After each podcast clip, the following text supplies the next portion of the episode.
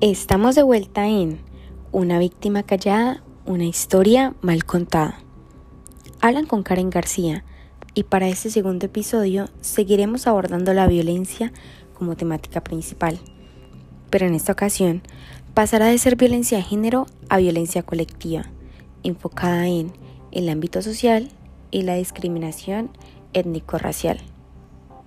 Colombia es un país con alta diversidad que cuenta actualmente con una totalidad de 1.905.619 indígenas, lo que representa el 4,4% de la población total del país. Debido a la apariencia y el crecimiento poblacional de esta comunidad, en 2009 Colombia apoyó la Declaración de las Naciones Unidas sobre los Derechos de los Pueblos Indígenas con el auto 004 de ese mismo año, la Corte Constitucional ordenó al Estado la protección de 34 pueblos indígenas en riesgo de desaparición por el conflicto armado. Y sin embargo, ¿de qué ha servido esto? ¿Realmente se, se han cumplido estos decretos? Pues la respuesta, lastimosamente, es no. Dos años atrás, en el 2019 se dio el inicio a una violenta oleada contra esta población. Mejor dicho, la masacre indígena comenzó. En el Cauca fueron asesinados 57 de sus líderes y entre estos, el 29 de octubre en zona rural del corregimiento Tacuelló, municipio de Toribio, junto a cuatro comuneros, la gobernadora Cristina Bautista quien pocos días antes de morir expresó la tragedia que se vive con las siguientes palabras que causaron controversia. Si nos quedamos callados, nos matan. Y si hablamos, también. Entonces, hablamos.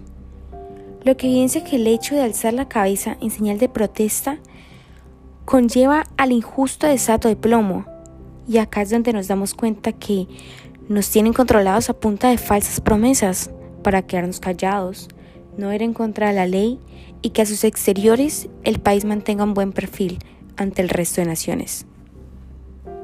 Sin embargo, así es como decidimos vivir, porque a pesar de la falta de criterio que tienen nuestros gobernantes, nosotros, el pueblo colombiano, preferimos seguir con la indiferencia ante los problemas del otro, hasta el momento en que nos llega a afectar de manera directa.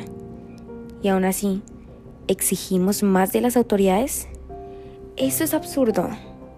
Recordemos, los representantes del país vienen del mismo pueblo y antes de ser electos vivían igual que el resto de la comunidad.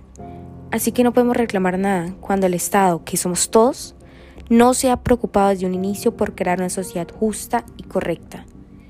Después de todo, nunca es tarde para hacer un cambio. Alcemos nuestras voces y como nueva generación creemos un legado propio.